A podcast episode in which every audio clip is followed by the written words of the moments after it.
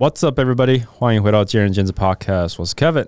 This is Season Seven, Episode Three, and we are back for another one. 呃，最近发生什么事？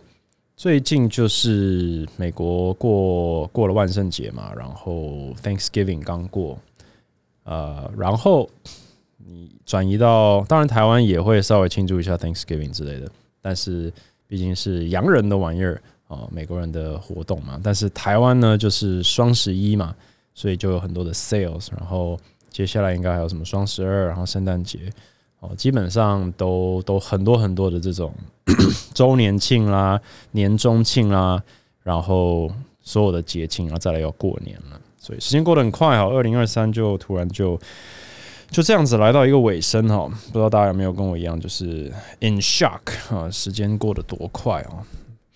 然后，这个在看这些节庆的时候，我个人是个不太买东西的人。然后说不太买东西，有一点这个 understatement。我是几乎不买东西的人，对不对？呃，衣服可能就是一年买个一两次，然后 that's about it，就是一个比较物欲比较低的人呢。嗯，所以我在看待这些。这个 sales 的时候，我都是一种纠结的感觉。为什么说纠结呢？呃，举例来说，我我你看我身上穿的这是 Verve 嘛，顺便帮我自己这个推一下折扣码好了。这个 Verve 哦，这个台湾这健身服饰呢，呃，现在其实他们也是走向大众化嘛，所以呃，他们很长就会发新的产品，然后比如给我呃。给我一些免费的赠品穿，然后我会去推推推动一下嘛。那我就发现说，哇，它的这个这个折扣哦，不管是幅度、频率、种类，或者是它搭上任何节庆的列车，比如双十一或者是感恩节，哦，就诶，他们可能没做感恩节，但是基本上就是任何名堂，很多品牌，不管是服饰还是餐厅还是商品，一定都会想办法，就是。这个搞个名堂出来，然后下广告推销嘛，这是商商界的或者说行销很很常见的手段嘛。所以我就看着他们，那我就想说，当然我自己没有买，但是我是说，当我看到一些也许我喜欢的品牌，或者是呃我不喜欢的品牌，但我可能需要的东西，但我因为我是一个物欲非常低的人，我看到的时候我就有一个纠结感觉，就是我好好像啊。照逻辑上来说，我应该要买这些衣服，因为它打折，或者说我应该要买这一台这个空气清净机，或者是这台这个气炸锅，因为其实我也会用到啊，只是或者我也该更新了，只是嗯，然后它又又 on sale，对不对？然后 it is the holidays，like 你此时不买更待何时那种感觉，所以就连。被逼着上车，可是整体来说，仔细想一想，这个理性脑又觉得说啊，其实还还不需要，所以到最后都不买。所以，我我觉得我是最不是他们的 TA 哦。但假设你是他们的 TA 的话，你就是属于那种呃，这个打六折就是省四十趴的意思呃，以前有一个玩笑嘛，就是呃，就是哎，我今天省了五千块，然后那个老婆回家跟老公说，哎，我省了五千块，然后老公说，哎。你买了多少？你你是呃，他说赚了五千块，然后她老公说：“哎，你去哪里赚的？”他说：“哦，因为我买了这件衣服，然后买了这个这个这个这个这个，然后列了一大堆他买的东西。”然后当然这就是老公就很傻眼的看着他说：“你是花了两万块？没有，no no，我是赚了五千块。”所以这就是这个立场不同。所以很多人在买东西的时候，可能是保持这样的心态，就是呃。不买更待何时，或者是反正我也需要，那我买的就是赚的那一种那种概念。这也是为什么这些 sales 是这么的猖狂，或者这么的频繁，这么的有效。可是其实近年来，我不知道大家有没有这个感觉，就是我可能不是一个很好的 example，但是我接收到一些讯息，或者是我可能在新闻上，或者是在就是朋友之间聊天的时候，我感觉到有一些弹性疲乏的状态产生，尤其是。亚洲，我们创立的这个这种名堂越来越多。我记得双十一这个东西，就是好像起源是叫光棍节吧，一一一之类的。然后现在就是简称双十一，然后好像就是一个也没来由的就出成为一个非常大的一个 sales event of the year。那双十二好像是 build off，就是建立在双十一上面的一个名堂啊。那很可惜没有双十三，不然肯定也会办。所以就呃已经有这么多，比如说过年啦、圣诞节啦、中秋节啊、年终，然后年尾这些周年庆这些原本就存在的东西，然后再加上更越多越来越多的名堂，就已已经开始有一些弹性疲乏产生。那像美国在 Thanksgiving 最有名的，大家也知道就是 Black Friday 哦，因为这个 Thanksgiving 是礼拜四嘛，所以 Black Friday 就是黑色星期五，所有的这个基本上所有的店家啦 t h e entire America 就是发疯似的，我们就会去排队。我记得以前大学的时候，这个这个时间点在西雅图是非常冷，所以我们就是包的紧紧的，甚至有些要带着棉被的。然后就去，我们吃完 Thanksgiving dinner，吃完这个 turkey 之后，大家就开着车出去到到 Best Buy、到 Target、到 GameStop，就是排队到 Apple Store 排队，开始准备等半夜十二点开门的时候冲进去抢那些好康。可是像今年，过了十几年之后，这个文化也因为线上还有 delivery 的进步还有普及。其实真的很少有人愿意去站在这么冷的天气里面去等一个 deal，大家就在家里面 click 一下就买到这个 deal，所以这个文化也就慢慢的式微了。甚至是呃，我不知道这些影片真的还假的，就是有很多呃在 Twitter 上的影片，可能就显示说今年的 Black Friday 是多么的凄凉哦，这店家一打开，以前人家是踩着你冲进去抢，现在就是。一两个人走进去，然后看一看，然后看一看，就因为这些 deal 可能第一个线上就买得到了，Black Friday deal Website Amazon 可能就有了，也没有差多少。然后这个文化也就慢慢慢慢式微。那另一个就是，假设一年到头都有 deal 的时候，Black Friday 就算是 super deal，好像也没有再那么有吸引力的。那这就是一个。当你永远都在折扣的时候，就是大家就只会有两个结果，一个就是大家就不在乎你你的折扣了，就算你的折扣是比昨天再多折扣十块钱，他就很难在意那么多。那另一种就是大家就是真的只等折扣。那我觉得现在是因为折扣已经一年到头太多需要打折的时期，too many sales event。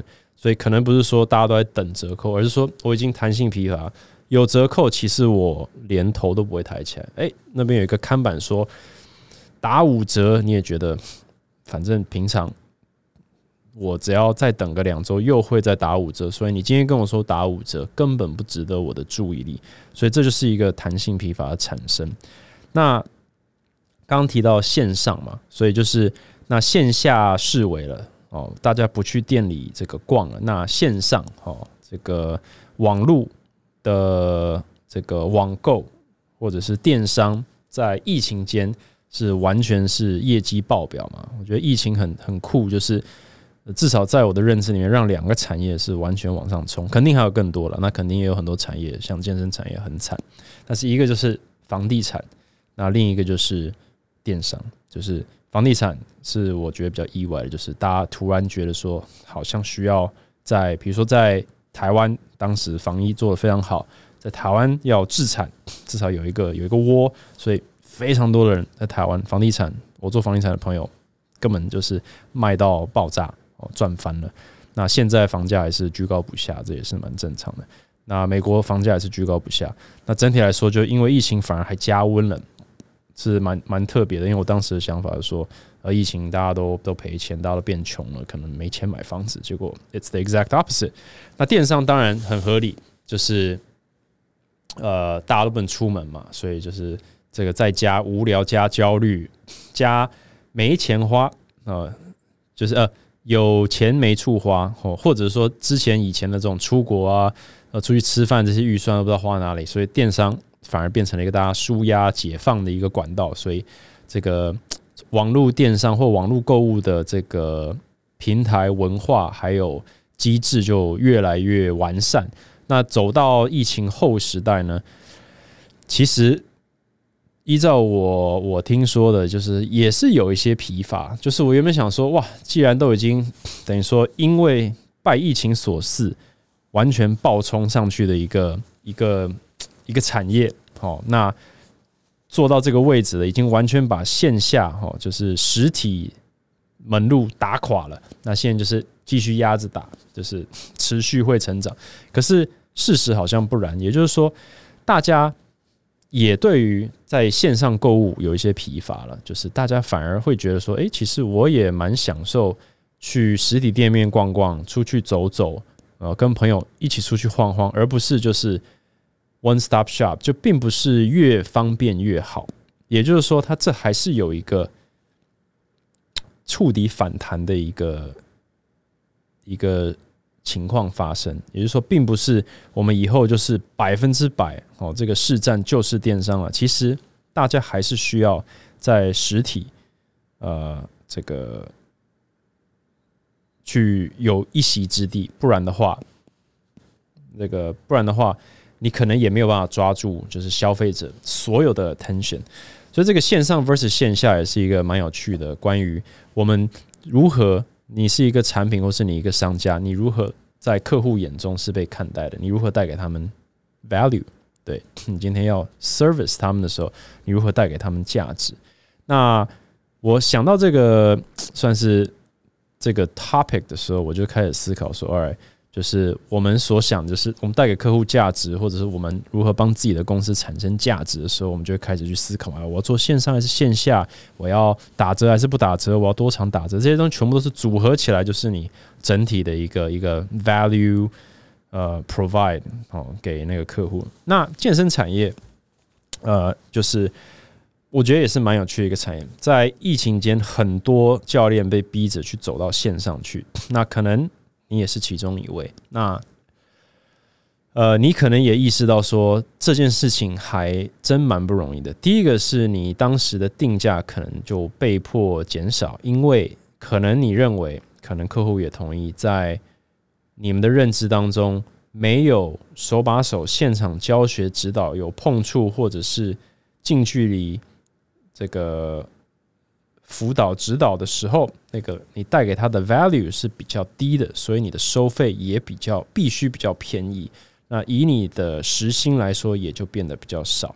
所以线上 versus 线下，某种程度上，线下是比较值钱的，在你的收入还有客户的眼中都是如此。对，那我觉得以我个人的观点，事实也是如此。我觉得健身产业就是一个不会被线上完全取代，甚至连可能或者是甚至超过一半都不可能。就是健身产业是一个人与人之间有互动、有连接的一个服务形态。那这个东西是它根本的价值。那这个东西就是你要说是我们产业的优势也可以，你要说是我们的。限制也可以，但是我觉得健身产业带给社会很大的一部分的价值，超过 fifty percent，应该就是因为我们是一个在你面前服务你的一个产业，我们没有办法被有人被 AI 取代，没有办法被线上影片取代，那个温度人与人之间沟通聊天的温度。还有辅导给的感觉是应该是没有办法被取代的。这个跟一般你卖一件衣服，或者卖卖一台车，或者是 Uber Eats 一一碗卤肉饭是不一样的东西。OK，所以健身产业应该是一个线下为主、线上为辅助的这个产业。那我想先讲一下线上，线上还是有非常大的成长的空间。那这个价值来自于它比较可以大量的去散播，比如说资讯，或者是它可以给大家一个比较刚刚提到的比较便宜一点的入门一个平台，去让更多人愿意去接触或者熟悉，或者是拿来当一个资讯传播或者复习或者行销的一个管道。所以线上它。是一个网络世界嘛，是一个也是非常重要的一环。只是它根本健身产业根本的价值还是来自于我认为线下。那线上这个市场也不断在扩大，因为它本来可能现本来是 ninety five five 好了，就是九十五 percent 的全部都是我们就是在教教练课，教教教教教健身房里面运动运动。五 percent 是有些人在说，哎，线上的一些教学，一些一些这个影音的这个这个叫什么一些内容啊，去推广哦之类的。那随着这个疫情，或者随着大家发现，哎，其实我们可以四两拨千斤哦。我今天一门课，我把它录好以后，我可以在线上卖，我可以要不就是呃一次卖给很多人。你看这些这个 Press Play 很多教练，像什么热狗王啊。或者是艾丽莎莎啦这种这种类型的，他们就可以把他们的课程哦，从原本他一个人是不可能教几千人的、几万人的，他可以录一次，然后就散布出去，不不不只带给自己很大的经济价值，也带给很多人这个知识上的价值，所以它它是必要的。但你今天说这些人会不会比一对一跟这个热狗王呃上课？进步的快或得到价值多，嗯，我觉得就就见仁见智了。就是理论上是不可能嘛，对不对？你不可能因为线上而成为从普通人变成一个健美冠军这样子。好，那有这么快速成长的一个产业的一个区块，好了，那很多人都想去抢。那这时候这也是一个有趣的议题，就是大部分人都抢不赢，因为。哪里有钱，大家都往哪里去；或哪里有机会，大家都往里去，是一个人之常情。问题是，那个人是不是你？谁抢得赢？哦，这块大饼的出现，或者这块大饼正在成长，大家都想分一块、分一杯羹的时候，它基本上就是人多的地方。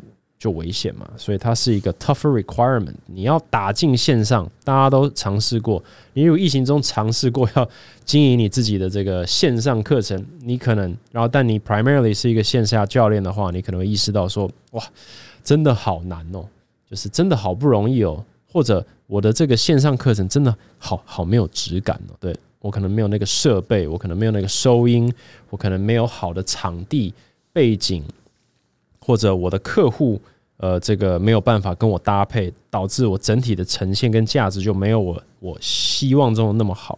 那另一个就是，当你这些做得好的时候，呃，能够在这种新区块或者线上世界留下来跟你竞争的也都是佼佼者，所以它基本上就是一个更困难、更难赢的、更难吃下市占率的一个市场。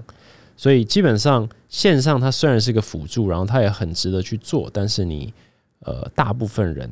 是没有那个条件去挑战的，所以今天你是一个教练，你可能想说啊，我线下哦感觉卡住了，那我必须要往线上发展，因为这个是 the right way，或者这就是趋势的时候，你要真的要三思，说，诶，其实逻辑上你可能会认为这是呃正确的一条路，可是实际上你不应该去做这件事情，因为你没有那个条件，你没有那个条件去跟别人竞争新兴市场，对不对，就是像。呃，为什么我们一般人不会去创立独角兽？因为我们没有那个条件，我们也许没那个脑，但我们绝对没那个钱，我们也绝对没那个团队跟那个资本跟那个科技呢，去为这个世界做创新。所以，我们当没这个能力的时候，我们不应该去以此为目标，不然你就直接把自己整死而已。所以，你今天如果是一个好的教练，你能够提供一个好的一对一的线下服务或者团课的时候。但是，当你在这一方面卡关，你的 attention 不应该是转去想要在线上去产生为自己产生价值，因为你很可能没有办法为客户产生任何价值，所以你反过来你对自己也不可能产生任何价值，你只会白忙一场，甚至把自己分身乏术，那这是一个非常不好的事情。所以这边我要这个识人牙慧一下，就是我看到这个。之前有来过我节目那个查德讲师哦，他有就是 I G 上有破，他就是说趋势哦，现在有很多的趋势在在健身产业里面，但这些趋势都不适合你哦。我觉得这句非常的正确，为什么？就像我刚刚讲的，这些趋势，不管是高龄训练、特殊族群训练哦，这些听起来 catch phrase，然后确实也很重要。高龄训练是不是趋势？绝对是。可是你。能够吃到那一块吗？你要去哪里吃到？你为什么比别人适合去经营这一块。如果没有任何原因的话，你只是去追这个趋势，就像追星一样，这是一个无脑的在追的时候，你就只是在追一个你看不到的东西。那当有人跟你说啊趋势变了的时候，你就一无所有。所以这个是呃大家需要去思考的一件事情，就是 trends are not for you 啊。有些人他是创造趋势的人，像 Apple Jeff 这个。这个不是 Jeff Bezos，对 Steve Jobs，他是创造趋势的人。你追随趋势，你永远只能吃他剩下的，或者是你根本没有办法跟上，因为你没有那个条件去 support 去追这个趋势。另一个就是大部分的趋势都。呃，我们都是没有办法做到的。高龄训练，或者说，也不是说没办法做到，应该说高龄训练，或者是这个特殊族群训练，它区块小。那一旦区块小，就像线上课程的区块小，它也许很 profitable，但你要能够成为他那边的佼佼者，就是格外的困难。因为选择进去站那一块的角色，可能条件都比你好。他是专门做这一块，而且他已经决定好了。所以，如果你只是在追风，追趋势的话，你是没有办法带给任何人价值的。所以，我们今天要如何去创造价值？我们今天刚刚讲的线上线下追潮流都不是那么理想的话，那我们先回归本位嘛。大部分的教练都是线下的教练，都是现场的教练，都是不管你现在在哪里，你一定曾经都是一对一起家的教练。所以你要创造价值的时候，我们就是 focus 在最最最原始的环境，就是面对面一小时带领学生客户进步。OK，那我觉得我这边简单的就分了四个元素，就是第一个，你带给客户价值就是你的互动，你的 interaction，你是一个有趣的灵魂啊，你是一个好看的皮囊啊，所以你带给客户良好的感觉，跟你。相处我是舒服的，我是开心的。你的风格可能因人而异，很多的教练他是严肃，这个严肃严师型的哦，有些是搞笑哦谐星型的，有一些是关心鼓励型的，有一些是与你一起成长型的暖男呃暖男型的哦，那当然还有帅哥哦辣妹型的这种都都有。那不管怎么样，你能够用这一点。去带给客户价值就是你跟他的互动，你跟他的连接，你的 connection。OK，那再来就是成果嘛，那就是成果就是你实际带给他什么样的改变哦，他能不能看到这样的改变？你帮他减脂几趴，你让他腰围瘦了几公分啊，你让他这个这个。重量多举了多少？哦，跳跳多高？打篮球的表现有没有增加？或者爬山会不会这个膝盖不再痛了？或早上起来腰不会再痛了？或者抱得起孙子？诸多的 result 这些东西，就是你带给他的 value，这是他愿意继续付给你钱的 value。再来一个是 communication，沟通是一种价值，因为这个东西我觉得反而对于你自己。这个 service provider 是价值，就是你的专业人家听得懂吗？哦，或者我刚刚上述讲的那些，人家有意识到吗？今天你成功的帮一个客户减了十公斤，他知道吗？你也许会想说，他当然知道啊，可是他真的会记得说，诶，他当初是从这么远的地方被你带过来，这么这么低的地方带到这么高的地方，他因为人是健忘的，人呢会把。过去的进步或者过去所获得的，久而久之以后就成了应该的。对，这就跟比如说以前讲说这个公司提供福利，或者是你对别人好，对不对？或者是公司给你奖金，就是类似的。就是如果我每个月都给你一千块，过了一年以后，那一千块。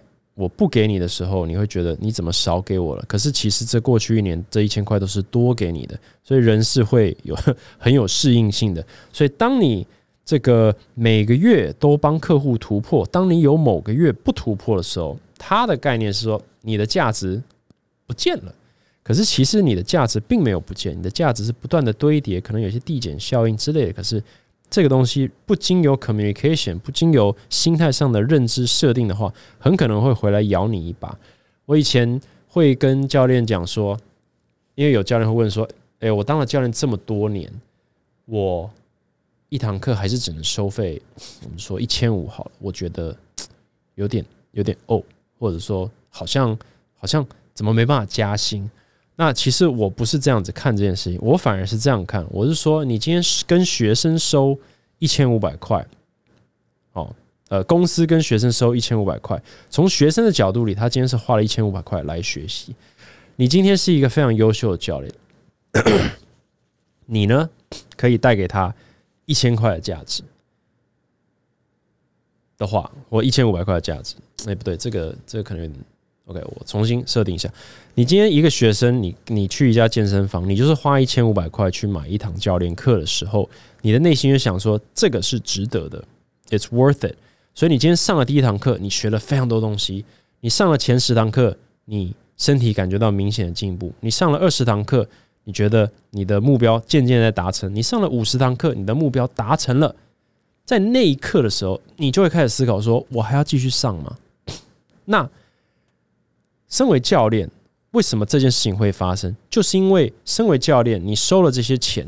你不断在输出你的专业，你在输出你的 value 给这个客户，所以在客户的他就不断的累积在你身上获得的价值，他不断的给你一堂一千五百块，但他不断的获得价值，但有一天他会发现说，我已经获得这么多价值了，你现在每一堂课给我的价值不值那一千五百块了，所以这时候他就会开始思考，我是不是不要续约了？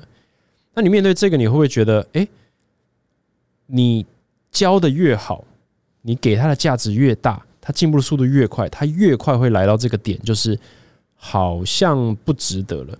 也就是说，你越努力，他就越快觉得你不值得。这就是两边价值观上面的差异。所以你越专业，照理说你的学生越快离开你。那如果你是一个厉害的教练，你就会。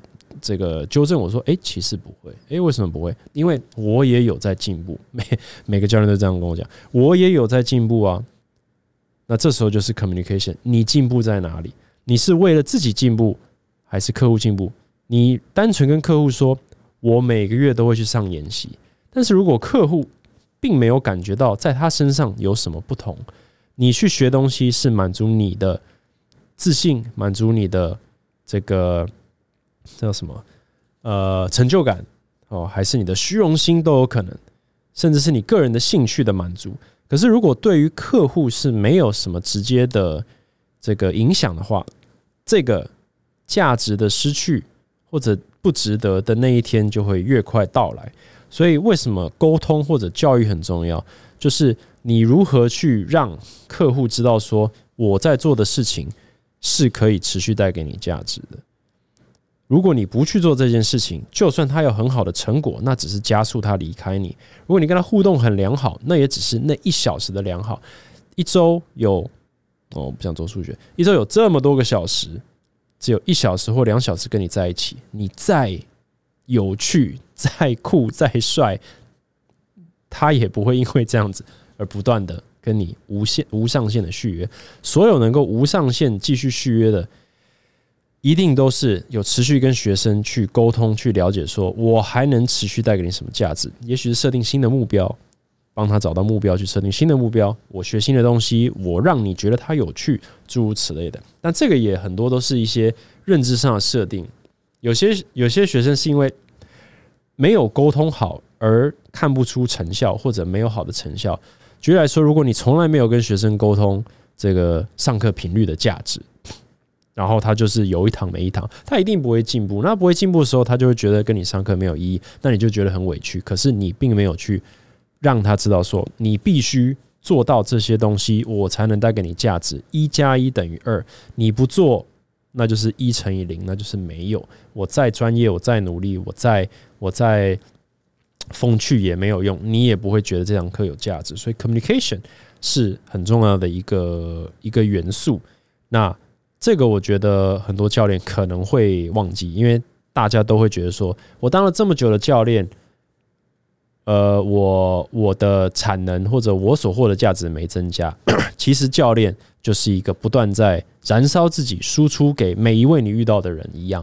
其实大部分的服务业都是这样，我们就是服务你，对不对？我开一间公司，其实也是在服务我的员工或者客户。我不断的输出，我不需要，我必须不断的投入很多的东西去维持某一个 level 的 service 或者是福利或者什么，不管发生什么事情，所以不断在燃烧自己去照亮别人。其实大家都是一样的，所以除非你能够这个把你的提供的产能暴增，人家才会等于说。然后还必须让他们知道，他们才有可能就是持续的跟你这个长期的合作嘛。这个是呃，不管公司经营上或者是客户经营上，其实都有点类似的道理，只是说角色有点不太一样。一个是跟你呃，一个是给你钱叫你服务他，然后另一个呢是你给他钱叫你服务他。OK，呃，这样讲有没有对？教练的话，你身为服务业是他给你钱。你服务他，但是我们身为经营者，是我们给他钱，然后服务他，所以还是有一些差别。但是我觉得某些层面是是是可以这个可以借鉴的哦的一个观念。好，最后一个其实是 可能是一个比较特别，就是你带给客户价值是什么？我觉得一个成分也是大家最常忽略，就是长期稳定的环境这个元素。我要怎么让大家去想这个元素为什么是一个很重要的价值呢？大家都希望自己的生意，你身为一个教练，大家都希望你自己的生意是一个非常稳定的哦，可以当做你的置业的。有大部分热爱健身的教练，热爱当教练的教练，都会这样想啊。假设我可以就是稳定的薪水，我们先不要讲就是持续往上，因为我觉得这有点不切实际。除非你去跳脱教练的身份，但如果你是热爱当教练，然后你想要安居乐业、稳定薪水，你一定想说啊，假设我的学生就是永远都会续约，然后永远都会续约，永远都会一周两堂，那我就只需要二十个学生，我每个月就永远都有一百五十个一堂，一百五十堂，我永远都是赚个十多万。OK。我的生活就是非常可控、可预测的。那假设这是一个我们幻想中的一个前提好了，那我们就去想，我们要怎么让我们要怎么去经营一个会买一千堂课的学生好了。这个跟你经营一个新学生，你这时候视角就不一样。你遇到一个新学生，你可能会先让他就是，哎，这个这检测时候让他了解一下，哦，你这个问题，呃，我有看出来。我可以帮你解决，然后呢，我让你觉得很安心，我让你觉得我呢是一个好相处、不会很可怕的教练，然后有某种程度专业，然后在接下来他签约以后，过了第一关，十堂、二十堂、三十堂、四十堂以后，我让你看到改变，然后在过程当中，我让你就是更喜欢跟我上课这个氛围。好，那这个东西就会开始。你的价值就开始递减嘛，就慢慢慢就是哦，他跟你熟了以后，其实也就是像朋友一样，你也不会再更风趣了，你也不会再更酷了。你呢的专业呢，他也慢慢摸清楚了，他大概也知道说哦，原来你是这样子教我。慢慢慢慢的，久而久之，你就会面临我刚刚提到，就是好像不值得了。所以今天 如果有一个教练，或者如果你的目标就是我要让你跟我上十年的课。还有什么元素是你可以去加强的？对你上述的元素，interaction、results、communication，你都已经做到满了。但光是那样，你觉得他会跟你上十年吗？可能不会。所以这时候就最重一个元素，这也是我觉得大家比较忽略，就是你环境还有稳定。现在自由教练非常的多，对，那其实就是少了这一块。因为不管你多强。我觉得很少有自由教练可以让一个学生在一个地方或者在一个环境里跟他十年，或者说目前还没有人做到。那原因有很多，第一个环境它会变。假设你今天租场地的地方涨价了，你扛不动了，你就得换店。那也许对于一个学生或者某个 case 来说，它其实很好配合。但我在讲的是说，如果你是一个，你把你自己当一个企业，你有很多的这些 case。你不能就是每一个都个案处理，你要有一个稳定的一个营业模式去照顾所有进来的客户。然后，假设你手上所有的客户，你都是要把他们经营到可以跟你上一千堂课的话，你就会开始思考说：我需要一个稳定一点的环境，我需要一个呃可控的环境。去带给客户稳定，因为这样子我才可以建立起一个系统，建立起一个平台。假设你今天是会跑五个点的教练，你就没有这样的一个稳定，对你自己来说没有这样的稳定，对于客户来说，不管是来源或者他们也没有一样的稳定，因为你这五个点随时可能需要变，对，可能某家这个厂租倒了，或者它涨价了。或它被并掉了，或它的收费模式变了，你就必须做改变的时候，你的客户是被迫跟着你做改变，去配合你。可是我们是 service provider，我们是提供服务的那些，我们不应该让客户去配合我们的，呃，因为我们所造成的一些不可抗的因素。所以，如果你用这个方式去想的话，你会可能会得到一个结论，就是啊，我需要自己的环境。我并不是在叫大家去创业。去哦，每一个人都去弄一个个人工作室，因为这个衍生出来就是你个人工作室的稳定度来自于哪里？文字于你有竞争力，来自于你不会累哈，或来自于你这个呃周边不会有更多的竞争之类的。那大部分的个人工作室规模就不能很大，不然呢就进入了一个这个。老鼠回圈嘛，以前提到了，你就必须要去找人跟你合作，然后你就会开始培训人，然后你就成为老板啊，诸如此类的。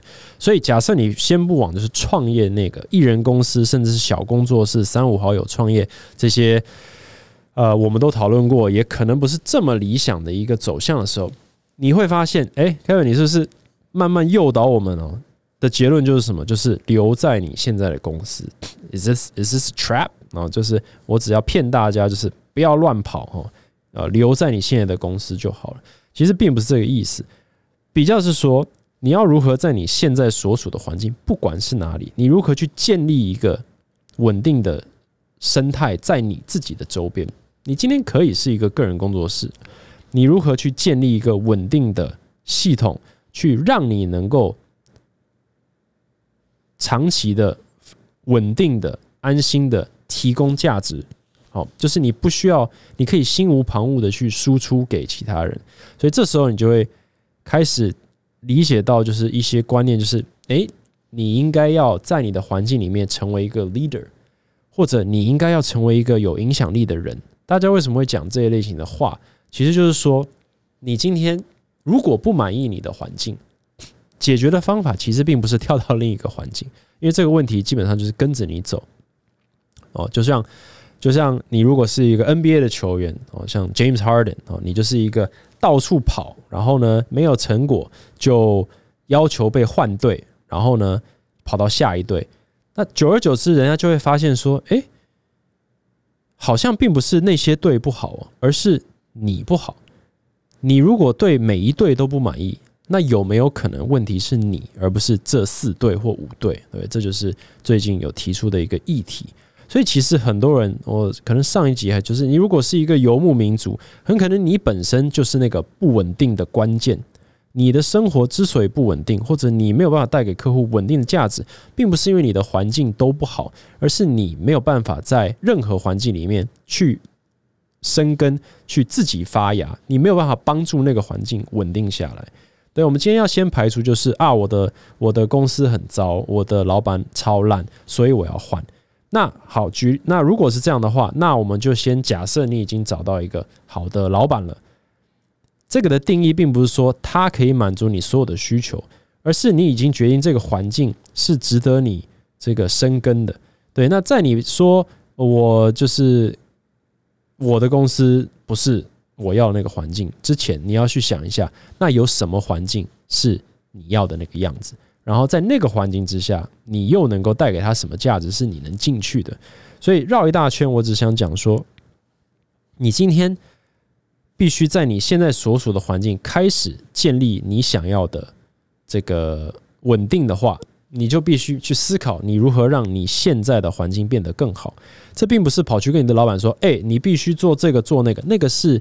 你不能够决定的，你不能够叫你的老板或你的环境或你的同事去做你想做的事，那个叫做创业。那个你开一家公司，你就可以做这件事情。但你今天如果不去冒创业这个大风险，你还是可以做类似的事情。你在你的公司内，你如何去把公司的体制变得你认为更好，那这个就可以延续上一集的主题，就是你不能只是要求，你必须提出有建设性的原因，还有机制，然后去讨论，而不是说我觉得给大家更多钱，大家就会更努力。这句话在任何老板眼呃耳中都是不成立的。但是你可以说，如果我们可以做到这些事情，有没有可能可以做到这个？在这个的环境下，呃，这个的这个。我在讲什么？在这个前提之下，当你开始做这方面的努力的时候，你的 environment 就会开始稳固。为什么？因为你会带着周边的人去做一些调整，你自己也会以这个心态去看这件事情的时候，你比较不会去责怪其他人，不会去责怪环境，不会去责怪大环境，你会开始建立你自己的价值。那当你有价值。你旁边的人也有价值的时候，你整个环境的价值就提升。那这时候，你的老板或者你的环境那间健身房就变得更稳定，它比较不需要涨价，或者说它比较不需要换点，或者它必须比较不需要这个倒闭哦。为什么？因为它里面的人，也就是你，有这样的思维去做这件事情。那这个老实说可遇不可求。但是我今天讲这一集，其实就想表达说，我们在做。这个带给客户价值的时候，其实有一个非超长期元素，你可以去思考。那这个超长期元素为什么很少被提到？就是因为大家都是看超短期。好，我不喜欢这个点，我就跑去另一个点。这个点没了，我就跑去另一个点。你会发现，你很少能够累积出那种十年客户。那并不是说一定要有十年客户你才才活得下来。可是老实说，真的活得下来那些教练，他的客户真的都蛮长期的，都在正在往十年迈进。但那些教练。都身处在哪里？要不是他们就冒了大风险自己开业了，也许不是你，然后大部分的人也都不应该做这件事情。但是也很多，他们就是选择在某一间公司去耕耘。那这些教练很可能都是主管，因为主管其实是第一批愿意开始用这种思维去想的人。但也有一些就是老鸟、老手，他们在呃。这种教练其实，在蜗郡里面其实蛮多的。大家可能觉得，哎，怎么会这样？怎么可能是蜗郡？因为蜗郡它是一个有系统的、稳定的地方，所以假设你愿意在那边耕耘的话，你其实是可以做一辈子的，这是绝对没有问题。这个是工作室可能没有办法做的事情，除非工作室里的教练，也就是你，愿意去用这个思维去建立。那这个其实就是，嗯。你如何去建立一个可以承受很多变音、变音跟变异的一个环境哦，而不是跑来跑去，带着你的客户跑来跑去，因为持久你不累，他也累了。所以你带给客户价值的这个，我觉得这个各位教练或者是听众听众呢，可以稍微思考一下。那最后就稍微讲一下，就是这个其实就是一个价值观。对，我们在健身产里面，我觉得最有冲突的价值观就是到底谁需要负责？就是到底呢，教练呢赚不赚得到钱，或者成不成功呢？到底是谁的责任？那其实这个就是一个你自我创造的时候，你就会在你身边去建立一些东西。可能你会建立自己的这个这个一一群热爱读书的教练，或者你会把自己。努力变成一个讲师，开始有一群追踪者。你把自己变成一个网红，有一堆 follower，有产值了。然后呢，你或者是你在你的公司里面呢，成了一个主管，让你有领导力。不管怎么样，你都是在以你为出发点，以你为中心，开始往外扩散你的 influence，去影响你周边的人。那你影响周边人的过程当中，你可能会成为一个讲师，你可能会成为一个老板，你可能会成为一个主管。你可能会成为一个一个一个网红，不管怎么样，重点都是你是为自己，呃，应该说以自己为出发点去散播影响力。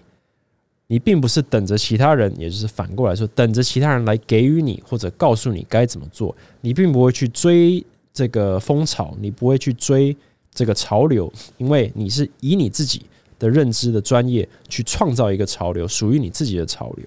那你也不会有所谓的。反过来，另一边就是你的价值观，如果是呃环境都影响我，我因为这家公司的制度赚不到钱，我因为这家这个老板的呃这个，因因为这位老板呢让我被针对，或者呢我因为呢疫情呢，然后导致我呢在这个产业混不下去，或者说哦，就是很多的很很多的如果或者是为什么都是环绕在别人身上的时候，你其实是非常难去找到一个你心中认为适合你的落脚处，因为这个东西不存在，而且就算它存在，也不持久，也不长久，因为你并没有办法在任何环境下去自己扎根，然后自己建立起来。有这个能力的人，基本上到任何产业、到任何工作上，其实都可以做到类似的事情。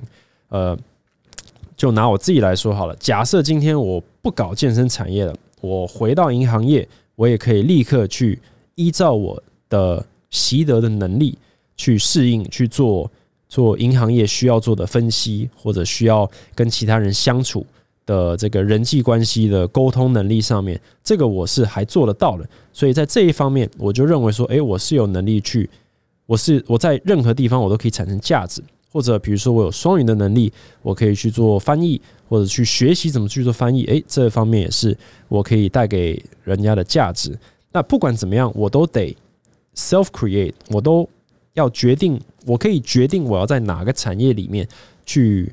这个扎根，然后去发芽，然后去去产生我的影响力，而并不是说哇，我今天被迫离开这个产业，或别人不准我做这件事情，那我就我就好衰，或者我就很不爽，对不对？所以你在工作上面其实也是一样，就是你今天不管你在什么公司里面，你不管是在什么情况下，你都必须去接受它的游戏规则之后去。那个拟出最好的策略，拟出最好的 plan，然后呢，再想办法带给环境还有你的客户价值，这样子的话才是长期能够在这个产业里面或任何产业里面成功去经营自己的一个一个心态或者价值观。OK，好了，这一集基本上就讲到这，下一集呢，终于有来宾了。那这来宾其实上过我的节目，不过我上一集完全没有讲到健身产业。那过了几年，终于。要来跟他聊聊健身产业了，所以就卖个关子，大家可能也猜得到是谁。所以我们下一集呢会有这个 Season Seven 上半季的第一位也是最后一位来宾哦。我大概预计就是每一季就是请一位来宾，我下半季的来宾也敲好了。So 这个 Stay tuned，然后呢也谢谢大家收听，有任何问题。可以在 IG Talks with Kevin 找到我，然后也希望大家可以帮我去五星留言一下。好，那谢谢大家收听，我们下一集再见。Thanks for listening，拜拜。